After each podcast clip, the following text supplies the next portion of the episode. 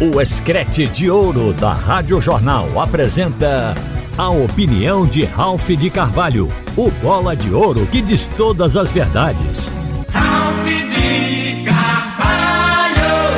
Minha gente, apesar de alguns fracassos, foram poucos jogos, mas de uma clara oscilação, o time do esporte, mesmo em momento ruim, conseguiu se manter no G4.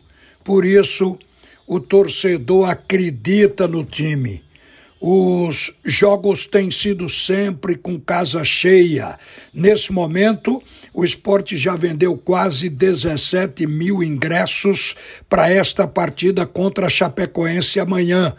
Quanto ao time, o técnico não repete equipe é sempre uma formação diferente a cada partida. Neste jogo de amanhã, certamente o Thierry, que cumpriu suspensão pelo terceiro cartão amarelo, vai estar de volta ao time. E aí já muda aquela formação inicial contra o Juventude, que foi o último jogo. O que a gente está esperando é que o treinador também mostre as suas convicções, porque na partida passada ele surpreendeu a todo mundo com a escalação de Negueba.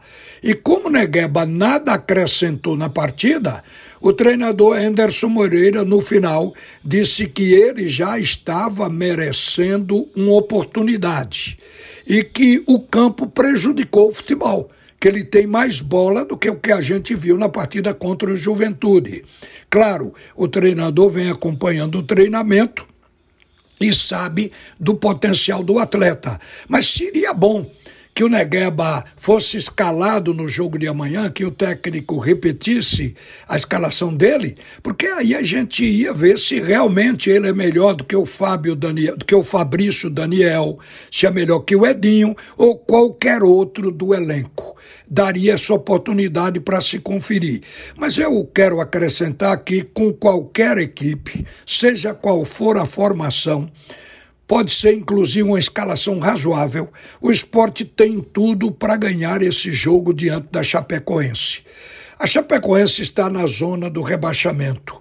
Por mais que o time se torne valente, que brigue para sair, o time do esporte é um time, tecnicamente, que tem provado ser melhor em casa. É o segundo melhor mandante da competição vai jogar com apoio da torcida que está sempre presente no estádio da Ilha. Então, isto nos dá respaldo para dizer que o esporte é favorito no jogo de amanhã contra a Chapecoense. Nós não estamos dando resultado, nem desempenho, estamos dando favoritismo em razão, inclusive, da situação do esporte jogar bem sempre em casa. Aqui e ali teve uma partida fraca, mas no geral, em casa, o esporte jogou bem. Por isso é que eu acho que ele tem condições de ganhar diante da equipe da Chapecoense nesse jogo de amanhã. Agora, é bom lembrar de que há uma queixa com relação às escalações do Esporte Clube do Recife, porque normalmente, ou nessas duas últimas partidas, a gente viu que o melhor time foi o que jogou a segunda etapa. O esporte entra com um time mais fraco e o time melhor fica para o segundo tempo. Queríamos que isso fosse invertido, porque invertendo, a possibilidade é que o esporte não leve gols no início da partida, é que não comece o jogo atrás do placar, porque torna mais difícil o jogo, mais dramático, porque o time tem que empatar para depois tentar ver se dá para ganhar. Nos últimos dois jogos não deu contra a Ponte Preta. O jogo foi na ilha, mas o esporte entrou com um time mais fraco. Levou 3 a 0 no primeiro tempo, conseguiu fazer um gol. E no segundo tempo, com as mudanças, o time produziu o empate. Fez um resultado de 3 a 3 não teve tempo de virar. Praticamente se repetiu diante do Juventude. O esporte levou um gol com 14 minutos. E aí foi aquele trabalho para empatar.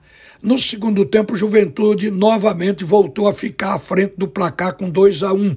Aí o técnico teve que jogar a cavalaria toda dentro de campo, tirar do banco a força do time para conseguir empatar, mas não deu para ganhar. Não houve tempo. Por isso é que Se o esporte começar com o melhor que tem no elenco, a probabilidade é de que ele ganhe a partida, não leve esses gols de início de jogo. É isso que se está mais ou menos esperando do treinador, em se colocar o melhor. Porque aí no segundo tempo é uma questão de administrar o fôlego, de administrar o gás. Ou seja, quando o jogador cansar, ele faz a substituição. Mas a esta altura o placar já pode estar, inclusive, favorável. O placar já está definido. Então fica mais fácil quando se começa com uma equipe melhor, com uma equipe mais forte.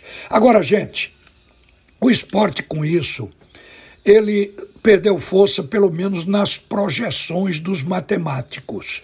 O site Infobola, logo após o jogo com o Juventude, apresentou uma nova projeção para aquela equipe com probabilidade de constar na primeira divisão do ano que vem. E o esporte aparece na quarta colocação. Na prática, na realidade, o esporte é o segundo colocado. Mas na projeção, veja como ficou. Primeiro, vem a equipe do Vitória com 98% de probabilidade de subir. Aqui é o óbvio. O Vitória vem fazendo a melhor campanha há muito tempo e está fazendo um campeonato muito bom.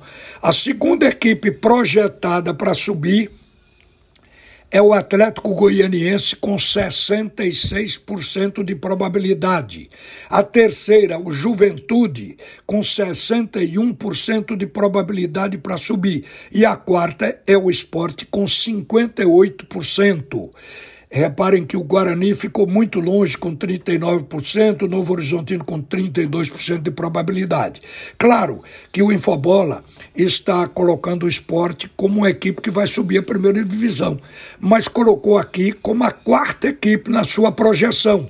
Por quê? Por causa das oscilações do esporte. Enquanto isso, o Atlético Goianiense está consistente, entrou no G4, se sustentou e é a equipe com melhor desempenho no segundo turno da competição.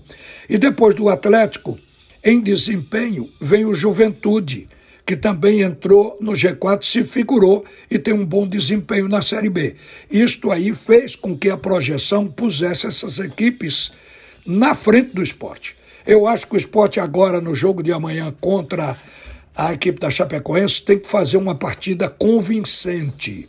Entrando com o melhor time desde o princípio, jogando bem, com segurança, fazendo placar, que é para infundir confiança no torcedor e no próprio elenco e fazer com que as projeções lhe sejam mais favoráveis ainda. É o que está se esperando da equipe rubro-negra.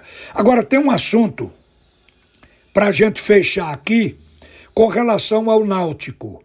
Se falou até então de que o candidato Aloísio Xavier não teria cumprido as exigências do estatuto por não ter pago as mensalidades de sócio por dois anos consecutivos. Aí apareceu agora, me mandaram através aqui do SAP, uma declaração de quitação expedida pelo Clube Náutico Capibaribe, dizendo que Aloísio está apto e que pagou o período de 2020 a 2023 integralmente. Se isto aqui era dúvida, a dúvida foi dissipada e as chapas estão em condições de concorrer. Mas o consenso é o objetivo. Isto é possível porque a eleição ainda é no dia 12 de novembro. Uma boa tarde, minha gente. Você ouviu a opinião de Ralph de Carvalho, o bola de ouro que diz todas as verdades.